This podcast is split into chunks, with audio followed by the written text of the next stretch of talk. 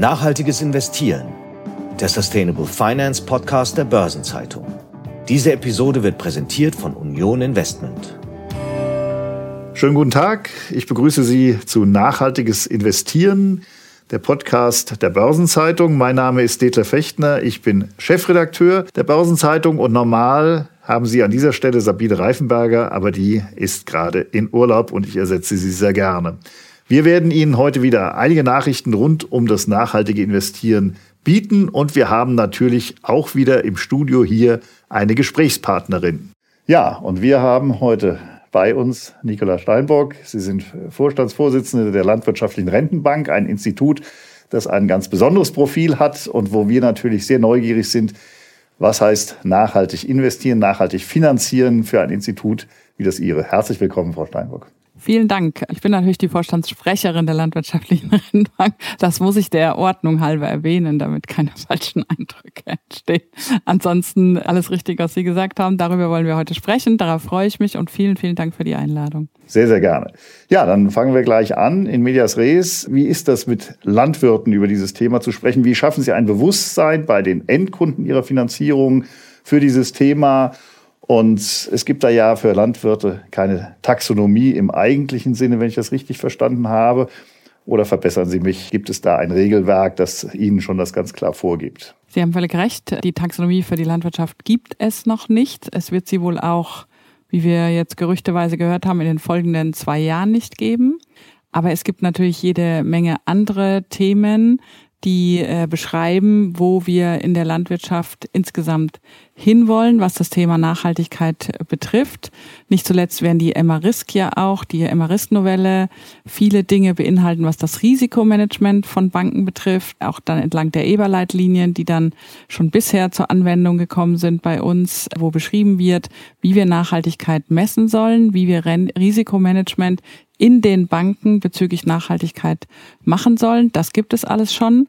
Und es gibt natürlich äh, die CSRD, die ja auch schon beschreibt, welche Daten gesammelt werden sollen und welche offengelegt werden sollen, um messen zu können, wie über die gesamte Wertschöpfungskette Nachhaltigkeit lebt. Und Nachhaltigkeit hat ja drei Dimensionen. Es ist äh, Umwelt, es ist Soziales und es ist Governance. Ne? Und dazu gibt es, wie gesagt, die schon beschriebenen Rahmenwerke und gibt Erwartungen, weil wir wollen ja bis 2045 klimaneutral werden. Und damit wir da hinkommen, gibt es natürlich zahlreiche Maßgaben, wie das gehen könnte.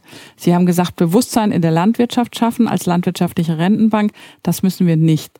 Das Bewusstsein der Landwirtschaft für Nachhaltigkeit ist immens, weil die Landwirte ja neben dem, dass sie einen Einfluss auf Nachhaltigkeit haben, also auf die, auf die Natur, auf die Umwelt, auf die Böden, auf Biodiversität etc., sind sie ja total stark von den Themen betroffen, über die wir alle diskutieren. Also der Klimawandel beeinflusst die, die Landwirtschaft nachhaltig, kann man sagen, an der Stelle, weil sie umgehen muss mit Trockenheit, mit Starkregenereignissen, mit dem Verlust von Biodiversität, die ja auch für den Boden eine Riesenrolle spielt, damit der fruchtbar bleibt. Also will heißen, das Bewusstsein der Landwirtschaft ist schon allein aus eigenem Erleben für das eigene Wirtschaften da. Und was wir gemeinsam mit den Landwirten versuchen, ist dieses Bewusstsein unter der Überschrift der zahlreichen Zielkonflikte, die es gibt, weil ich will ja auch ertragreich wirtschaften, ich will Lebensmittel produzieren, wie wir das gemeinsam hinkriegen. Und da sind wir im ganz engen Austausch. Jetzt haben Sie schon eine ganze Menge Punkte angesprochen. Vielleicht gehen wir noch mal einzelne davon durch. Das eine Thema war, Sie haben gesagt, es gibt Regelwerke, die Ihnen ja schon und auch den, der Landwirtschaft schon ein bisschen den Weg weisen, auch Anforderungen formulieren. Und äh, Sie haben gleichzeitig gesagt, es gibt ein intrinsisches, ein, ein eigenes Interesse der Landwirtschaft, weil sie ja wie kaum jemand anderes direkt betroffen ist von Klimawandel und von Veränderungen äh, in der Biosphäre. Jetzt ist die Frage, ist das auch alles schon so weit angekommen? Also weil wir über Bewusstsein schaffen, ist, äh, sprechen, ist das etwas, wo Sie denken, da sind wir auch schon in einem wirklich äh, guten Dialog, da sind wir schon sehr weit? Oder sagen Sie, wir merken, dass wir bei vielen Endkunden dieser Finanzierung auch noch Bewusstsein dafür schaffen müssen, dass wir auch über nicht finanzielle Kennziffern reden. Also ich denke, das Bewusstsein, welches Ausmaß an Daten und anderen Informationen künftig abgeliefert werden müssen bei der Hausbank, das ist nicht überall da, weil da auch nicht überall so offen kommuniziert wird, weil ja auch noch gewisse Informationen auch seitens der Hausbanken fehlen, was sie zukünftig wirklich brauchen. Also das Bewusstsein bei jedem Betrieb, was äh, auf den Betrieb zukommen wird, ist aus meiner Sicht noch nicht da. Kann es vielleicht auch nicht, weil noch viele Dinge zu lange unklar blieben. Aber da sind wir auch zusammen mit allen Verbänden, die da unterwegs sind, auch, auch mit der Industrie, ne, die ja von der Landwirtschaft abnimmt, im guten Dialog, wie wir das hinkriegen, überall bewusst zu machen, was künftig erforderlich sein wird. Und natürlich kann man auch nicht ausschließen bei dem, was da auf Menschen zukommt, dass sie da erstmal jetzt nicht die super Willkommenshaltung haben und sagen, ja gerne, ich möchte gerne Daten liefern, jeder will was anderes von mir, davon bin ich begeistert, sondern ich glaube, wir haben auch alle gemeinsam noch eine Aufgabe darin, das für die Betriebe handhabbar zu machen. Da beteiligen wir uns als Rentenbank auch intensiv daran. Also was will ich sagen, Bewusstsein muss noch geschaffen werden, aber wenn möglich auch verbunden mit der Maßgabe, wie das künftig für die Betriebe handhabbar sein kann. Jetzt haben Sie das Stichwort Daten schon angesprochen. Daten ist ja ein ganz, ganz großes Thema, für viele auch eine große Herausforderung oder journalistischer, knapp, knapper gesagt, für viele auch ein großes Problem im Umgang damit. Wie ist das denn bei dem, was Sie wahrnehmen, was Ihre Hausbanken abfragen. Sie haben ja als Förderkreditinstitut eine ganz besondere Lage, dass Sie nochmal die Hausbanken als Intermediäre dazwischen haben. Liefern die Ihnen vergleichbare, ähnliche Datensätze an oder sind das zum Teil ganz unterschiedliche Datenpunkte, mit denen Sie da konfrontiert sind? Also die Hausbanken fragen noch sehr unterschiedliche Daten ab. Zum einen, was die Intensität betrifft, zum zweiten, was den Umfang betrifft, zum dritten, was die Qualität betrifft. Also diese Abfragen laufen noch sehr unterschiedlich und wir sind gerade dabei, gemeinsam mit den Bankenverbänden und Vertretern der Branche zu überlegen, wie wir dieses Datenset vereinheitlichen können. Was schon sehr klar ist, der CO2-Fußabdruck wird eine große Rolle spielen. Das wird einfach für das Risikomanagement der Banken und für die Beurteilung der Banken auch wiederum für den eigenen CO2-Fußabdruck eine wesentliche Rolle spielen. Aber wie sich das genau darstellt und welche Fragen über den CO2-Fußabdruck hinaus generiert und beantwortet werden sollen, da sind wir gerade in einer großen Arbeitsgruppe, um zu überlegen, wie wir das standardisiert wenn es gelingt, gemeinsam mit den Hausbanken hinbekommen können. Im Moment ist das noch äußerst divers, weil ja durch fehlende Vorgaben auch jeder seinen Weg suchen muss. Jede, jede Hausbank, jede große Bank weiß, äh, ich muss dann einen Weg finden, wie ich diese Daten bekomme, wie ich für mich ein Datenset schaffe, mit dem ich dann Nachhaltigkeit äh, beurteilen kann. Und das wollen wir gemeinsam schaffen, dass das einheitlicher wird. Okay, und diese Arbeitsgruppe, ist das etwas Institutionalisiertes? Ist da auch das Bundesministerium der Finanzen oder der Landwirtschaft mit am Tisch? Ist das etwas, wo äh, auch andere Förderkreditinstitute mit am Tisch sind? Bildet das auch die Breite der Kreditwirtschaft ab? Und ist das Deutschland oder ist das Europa? Geben Sie uns ein paar Hinweise. Also das ist von uns initiiert, da wir natürlich immer mehr gespürt haben aus der Branche raus. Hier kommen unterschiedliche Bankenvertreter mit unterschiedlichen Anforderungen auf uns zu. Dann haben wir alle Bankenverbände angesprochen. Das adressiert jetzt in Frage nach dem Kreis. Es sind alle deutschen Bankenverbände dabei, die Relevanz haben, also alle. Die sind mit am Tisch, genauso wie Vertreter der Branche und der Wissenschaft. Und wir haben auch Vertreter von, von Bundesinstituten schon dabei, die am BML hängen. Wir werden jetzt aber, ich hatte Freitag und Samstag eine interessante Konferenz, wo auch Vertreter aus der Wissenschaft dabei waren, die gesagt haben, sie werden das Thema nochmal im Ministerium besser verankern, sodass das unser nächster Schritt dann sein wird, mit dem Ministerium drüber zu reden. Was wir jetzt versucht haben, ist erstmal auf Wissens- und Praktikerbasis überhaupt einen Ansatz zu finden, der alle befriedigt, was den Umfang von Daten und die Struktur betrifft. Und da sind wir noch, sind wir noch mit drin.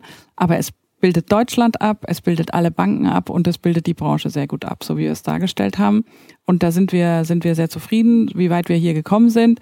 Ob wir wirklich einen einheitlichen Standard schaffen, ist aber immer noch offen. Jetzt wollen wir gleich noch ein bisschen über den Standard beziehungsweise über die Belastung der Endkunden, da Daten zu liefern, sprechen.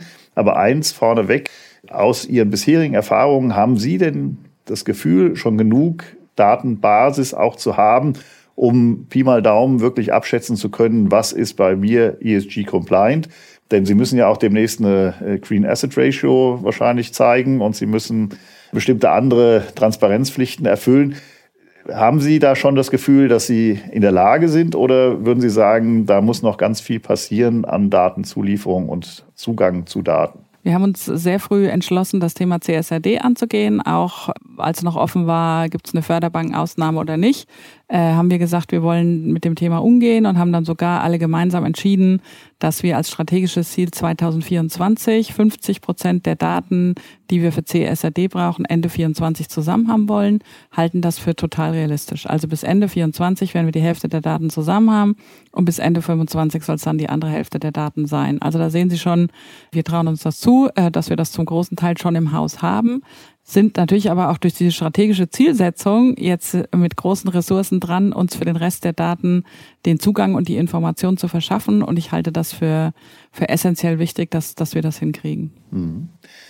Dann lassen Sie uns darüber reden, wenn das von der Datenlage ja durchaus Zuversicht, für Zuversicht Anlass gibt, dass man sagt, wir kriegen das ganz gut hin, dass wir da auf einer gesicherten, robusten Datenlage entscheiden können fragt sich natürlich der Journalist, bedeutet das, dass die Landwirte jetzt schwere Lasten tragen müssen, dass sie sehr viel melden müssen, dass sie lang, lange Formulare ausfüllen müssen, zusätzlich zu den Finanzkennziffern? Gut, wir müssen ja immer unterscheiden, wo wir unterwegs sind. Wir haben ja Scope 1, Scope 2 und Scope 3. Scope 1 und Scope 2 würde ich jetzt mal sagen, hängt natürlich von der Komplexität des Unternehmens ab. Ne? Ich bin jetzt da nicht äh, arrogant, weil, weil das bei uns nicht so komplex ist, was unser eigenen Bankbetrieb betrifft. Das ist ja relativ schnell gemacht und da kriegt man auch einen guten Teil der Daten zusammen. Anspruchsvoll wird's ja dann für jeden, für jeden ab Scope 3 und natürlich auch für uns. Und das adressiert jetzt auch nochmal die Frage, die Sie vorher gestellt haben. Wir können unseren Scope 3 messen mit Standards. Und das haben wir auch schon gemacht. Aber dieser Standard führt natürlich dazu, dass es ungenau ist, weil es eben ein Standard ist und dass der Fußabdruck dann natürlich insgesamt viel zu hoch ist. Das heißt, das wird jetzt das nächste Ziel sein, hier so viel Daten zusammenzusammeln, dass wir diesen Scope 3 genauer messen können und dass der auch dem gerecht wird, was wirklich in unserem Portfolio, also Scope 3 drin ist. Das wird der nächste Schritt sein. Wir werden dort auf keinen Fall jetzt anfangen, massenweise Erhebungen bei unseren Landwirten zu machen oder bei unseren Endkreditnehmern, sondern wir werden das gemeinsam mit den Hausbanken angehen, nächstes Jahr und übernächstes Jahr, dass wir auf einem standardisierten Weg diese Daten so weit zusammenbekommen, dass wir dem einzelnen äh, Verwendungszweck, darum geht's ja am Ende, gerecht werden und wirklich genauer messen können, welche äh, Emissionen und welche anderen Nachhaltigkeitsimplikationen wir hier im Portfolio haben. Das wird noch ein Weg, aber wir werden damit nicht unsere Endkreditnehmer belasten. Das werden die Landwirte sicherlich mit Freude oder Zufriedenheit hören. Eine andere Frage ist, wir hatten mal in einem Gespräch mit Ihnen im Sommer, habe ich jetzt nochmal nachgelesen, Sie gesagt, so knapp ein Fünftel ist ESG-kompatibel. Das heißt, das sind ja selbst für eine landwirtschaftliche Rentenbank, die dieses Thema besonders exponiert betrachtet, schon immer äh, Nachhaltigkeit, sind das ja Werte, die eher klein erscheinen auf den ersten Blick, dass man sagt, oh, da ist aber noch viel braune Finanzierung sozusagen drin. Wie ist das? Äh, werden wir uns daran gewöhnen müssen, dass einfach diese Kennziffern etwas uns nahelegen, wo wir merken, es ist noch ein sehr weiter Weg äh, und wir haben noch nicht sehr viel? Oder ist das jetzt für Ihr Haus spezifisch oder äh, wie können Sie das bisschen einordnen, diese Zahlen? Also ich glaube, dass die Zahlen überall ähnlich aussehen wie bei uns. Nehmen wir jetzt mal Banken wie die GLS Bank aus, ne, die sich ja aus, äh, ausschließlich der Nachhaltigkeit oder der Finanzierung von Nachhaltigkeit oder von Green Assets, wie Sie jetzt beschrieben haben, dem verschrieben haben. Was nochmal wichtig ist, wenn ich sage, wir haben mit 25 Prozent unserer Kredite Nachhaltigkeit adressiert oder sind ESG, heißt das nicht, dass der Rest braun ist. Also ich wehre mich sowieso total gegen dieses Grün und Braun. Wir bräuchten ja keine Transformation, wenn wir alle nur in nachhaltigen Themen unterwegs wären, ne? in der Wirtschaft und, in, und dann in der Finanzierung der Wirtschaft, sondern das sind Themen, die eindeutig Nachhaltigkeit adressieren. Das heißt aber nicht, dass der Rest braun ist und morgen nicht mehr gemacht werden muss. Also Sie werden ja, wenn Sie weiterhin Fleisch konsumieren wollen in Deutschland, und es sieht ja, sieht ja so aus, als ob viele Menschen das wollen, werden sich weiterhin damit beschäftigen müssen, wenn Sie auch keine neuen Ställe bauen, Ställe umzubauen. Aber es bleibt ein Stall. Und da sind Tiere drin und diese Tiere haben eine wie auch immer geartete Treibhausgasemission, die man reduzieren kann, aber die man nicht wegbekommt. Also das heißt, worum es uns geht, ist, zu transformieren. Das heißt auch weiterhin etwas zu finanzieren, was nicht per se nachhaltig ist, ne? Auch wenn man sagt, Teil der Tierhaltung ist natürlich Nachhaltung, weil Gülle und die wird verwendet über Reststoffe woanders, äh, wo sie, wo sie Pflanzen zugutekommt. Also man kann die Themen nicht so trennen, das will ich sagen. Und wir werden immer dabei sein, als Rentenbank zu sagen, wir finanzieren Transformation zu mehr Nachhaltigkeit. Aber das heißt, wir finanzieren weiterhin auch Dinge, von denen viele Menschen sagen würden, die sind per heute nicht nachhaltig. Und sind sie auch nicht. Nur was ist denn Transformation? Ist das per heute das wegzulassen, was mir nicht mehr gefällt, was ich teilweise auch gar nicht rational argumentieren kann? Oder ist Transformation dort den Hebel anzusetzen, wo ich per heute große Effekte auf ESG habe und die verkleinern will? Am Ende wollen wir die dahin verkleinern, dass insgesamt unser CO2-Fußabdruck neutral oder null wird. Aber bis wann ist das? Das sind noch 20 Jahre. Ne? Deswegen, also Sie werden auch weiterhin bei uns Dinge finden, die nicht per se grün sind, sondern die wir auf der Wegstrecke transformieren werden in nachhaltiger. Und deswegen, glaube ich, ist die Quote ganz typisch. Was natürlich schon eine Besonderheit bei der Rentenbank ist, dass wir ja nur ländlicher Raum, Agrar- und Ernährungswirtschaft und erneuerbare Energien haben. Aber das dritte Stichwort zeigt Ihnen ja schon, sobald wir wieder mehr erneuerbare Energien finanzieren würden, was letztes Jahr besser geklappt hat als dieses Jahr, würde sich auch unser eigener Fußabdruck und das, was Sie als ESG-kompatibel beschreiben, ja massiv erhöhen. Also will heißen, wir brauchen mehr erneuerbare Energien und wir brauchen diesen transformatorischen Weg bei den Dingen, die noch nicht so nachhaltig sind, wie wir sie 2045 haben wollen. Da geben Sie mir das Stichwort. Wir, wir kommen sozusagen langsam auch in die äh, Fragen, was ist Ihre Ambition? Wo sind Sie? Wirken Sie sozusagen auch politisch, gesellschaftlich als Bank? Wie machen Sie das eher nochmal technisch vorneweg und dann ein bisschen perspektivischer technisch vorneweg. Wie machen Sie das in Ihrem Risikomanagementprozess, in Ihrem Kreditvergabeprozess? Wie bauen Sie das ein? Wie bringen Sie Kunden oder die Hausbanken dazu, dass sie diesen Kriterien mehr Gewicht beimessen und irgendwie dafür sorgen, dass letztlich auch in der Entscheidung im Betrieb dann die nachhaltigere Lösung gesucht wird? Also da bin ich ganz stark bei dem Thema, wir müssen den Menschen ein attraktives Bild bauen, warum sie es machen wollen. Und das versuchen wir. Das versuchen wir, indem wir über Beispiele kommunizieren, wie andere das schon machen und wie gut das funktioniert und dann auch Ökonomie bedient. Wir reden ja immer über das Dreieck aus Ökologie, Ökonomie und Sozialen und Ökonomie dürfen wir nicht außen vor lassen, weil letzten Endes finanziert Ökonomie diesen Wandel. Also wir kommunizieren positive Beispiele, wir vernetzen Menschen miteinander. Wir finanzieren Geschäftsmodelle, die ganz neu sind und der Landwirtschaft Impulse geben, Dinge anders zu tun, äh, indem wir, wir Startups finanzieren. Einmal mit dem BML zusammen aus dem Zweckvermögen des Bundes, zum anderen aus unserem eigenen Geld über Venture Capital Fonds, ne, wo wir sagen, da kommen Ideen her, da kommen schnell Ideen her, die wir gut gebrauchen können.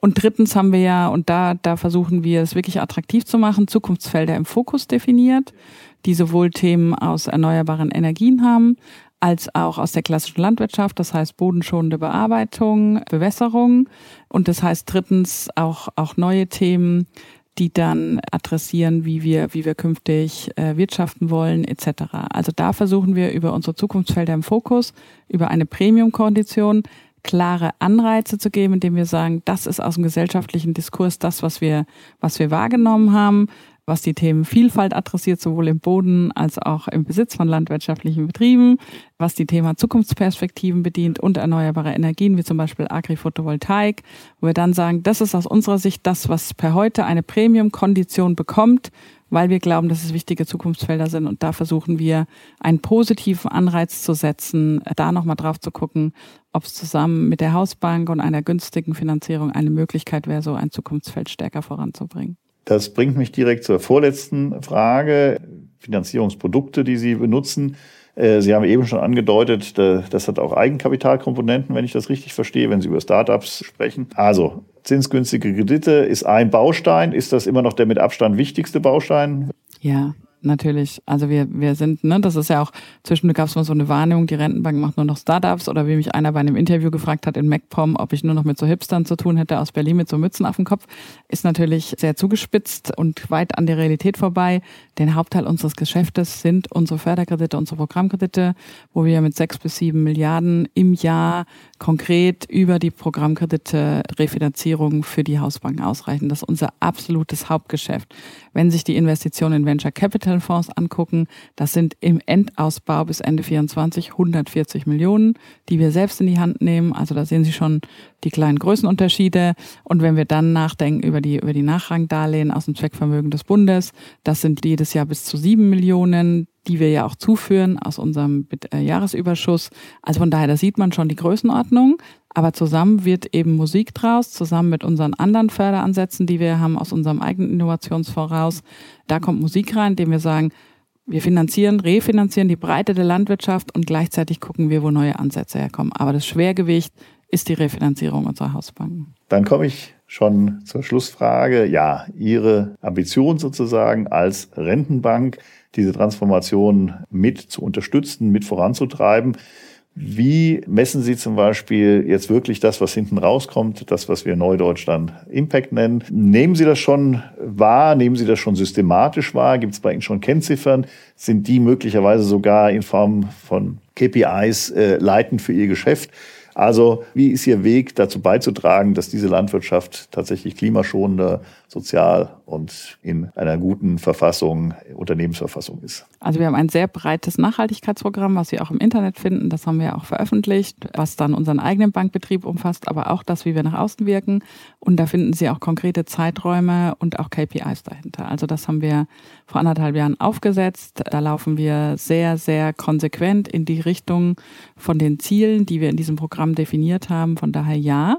Da haben wir uns konkrete Ziele gegeben und die tracken wir auch. Dazu gibt es auch eine, eine entsprechende Organisation, die wir aufgesetzt haben, die dann auch in der Lage ist, das, das entsprechend immer wieder zu überprüfen, anzupassen und die Erreichung der KPIs zu sehen. Was wir dann noch machen in Richtung äh, Maßnahmen nach vorne, ist uns, habe ich vorhin gesagt, mit unserem eigenen Fußabdruck auch im, im eigenen Portfolio auseinanderzusetzen, da jetzt sehr, sehr detailliert in die Messung zu gehen und dann in die Definition von entsprechenden Maßnahmen, aber immer unter der Überschrift Transformation heißt, dass wir nicht morgen Riesenschritte gehen können, sondern dass wir alle mitnehmen müssen, sonst machen wir keine Transformation und das mit ganz viel Augenmaß gemeinsam definieren müssen.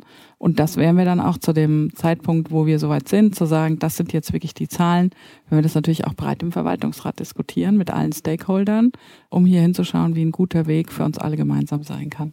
Ich bedanke mich ganz herzlich. Also, wir haben gelernt, es geht nicht darum, alles in Grün zu lenken oder alles in Dinge zu lenken, die bereits nachhaltig sind.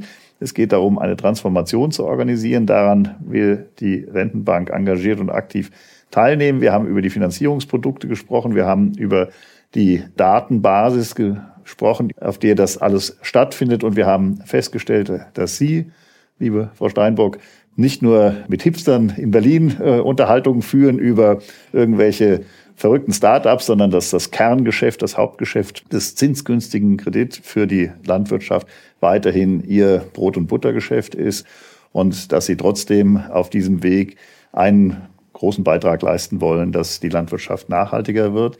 Ich bedanke mich ganz herzlich für das Gespräch mit der Vorstandssprecherin der Landwirtschaftlichen Rentenbank, Frau Steinbock. Das war ein Vergnügen. Dankeschön. Und ich bedanke mich für das Gespräch und die geniale Zusammenfassung. Vielen Dank. Danke.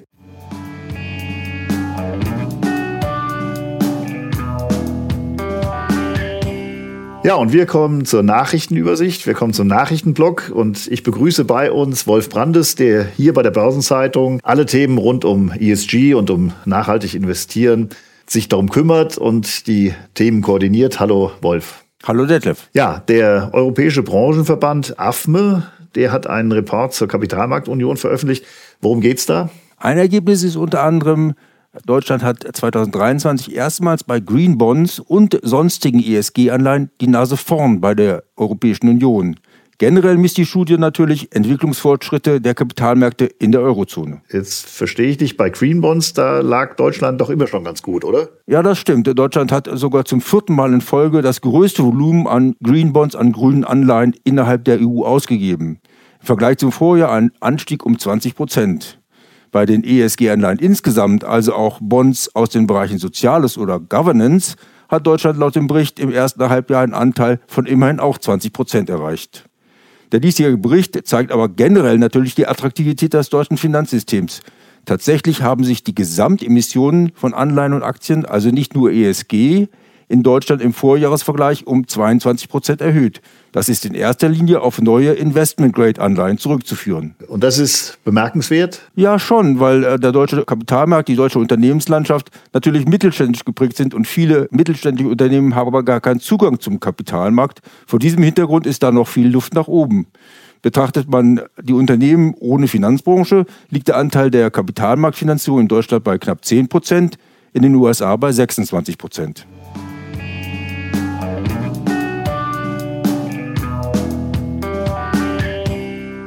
So, es gibt noch eine Studie, über die ich reden will. Es gibt eine neue Studie der OECD zum grünen Wandel und den Folgen dieses grünen Wandels. Worum geht es da genau? Das ist ja fast ein heikles Thema. Die Studie der OECD sagt nämlich, viele Arbeitnehmer werden durch den Wandel hin zu einer klimaneutralen Wirtschaft ihren Job verlieren oder müssen zumindest Lohneinbußen hinnehmen. Deutschland hat der Studie zufolge bereits erhebliche Beschäftigungsverluste in Sektoren mit hoher CO2-Intensität Um dies zu mildern, sind Politik und nicht zuletzt auch Arbeitnehmer und Arbeitgeber gefragt. Wie ist das denn konkret? Wie wirken sich die ambitionierten Klimaziele in Deutschland denn ganz konkret aus? Also die Klimaziele Berlins werden sich laut OECD unterschiedlich auf die Wirtschaftssektoren auswirken. Regionen sind unterschiedlich betroffen. Demnach dürfte das Bruttoinlandsprodukt bis 2030 in Brandenburg und Sachsen-Anhalt durch diese Klimaeffekte um 2% schrumpfen. Andere Regionen wie Baden-Württemberg oder Bremen stehen hingegen besser da. Auch die Beschäftigungsentwicklung gestaltet sich mit Blick auf die Branchen unterschiedlich. So verläuft sie bei den sogenannten grünen Berufen deutlich positiver als bei den braunen Berufen. Ja, jetzt wird eine Lohnversicherung diskutiert. Was ist das? Diese Lohnversicherung soll entlassenen Arbeitnehmern einen Teil ihres Lohns ersetzen. In den USA wurde laut EZD da schon die ersten Erfahrungen gesammelt. Diese Versicherung kann die Dauer der Arbeitslosigkeit verkürzen und sich so auch für den Staat rechnen. In Deutschland gibt es aber Bedenken, dass dadurch Arbeitnehmer unterstützt werden, die zuvor gut bezahlt wurden. Für Deutschland eignen sich eher zusätzliche Qualifizierungen. Arbeitnehmer, die in CO2-intensiven Branchen arbeiten und schlechte Jobaussichten haben, sollten bessere Möglichkeiten zur Umschulung erhalten. Dafür müssen die politischen Rahmenbedingungen geschaffen werden.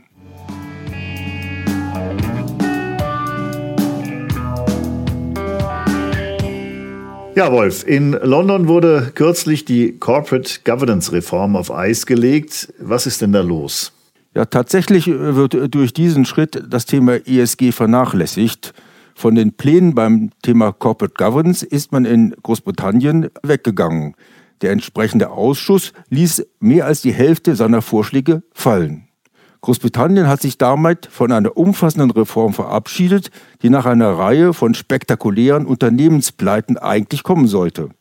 Einige Stakeholder hätten Bedenken geäußert, was die nicht beabsichtigten Nebenwirkungen auf Unternehmen, Investoren und Berater angeht, die von den neuen Regeln ausgehen könnten.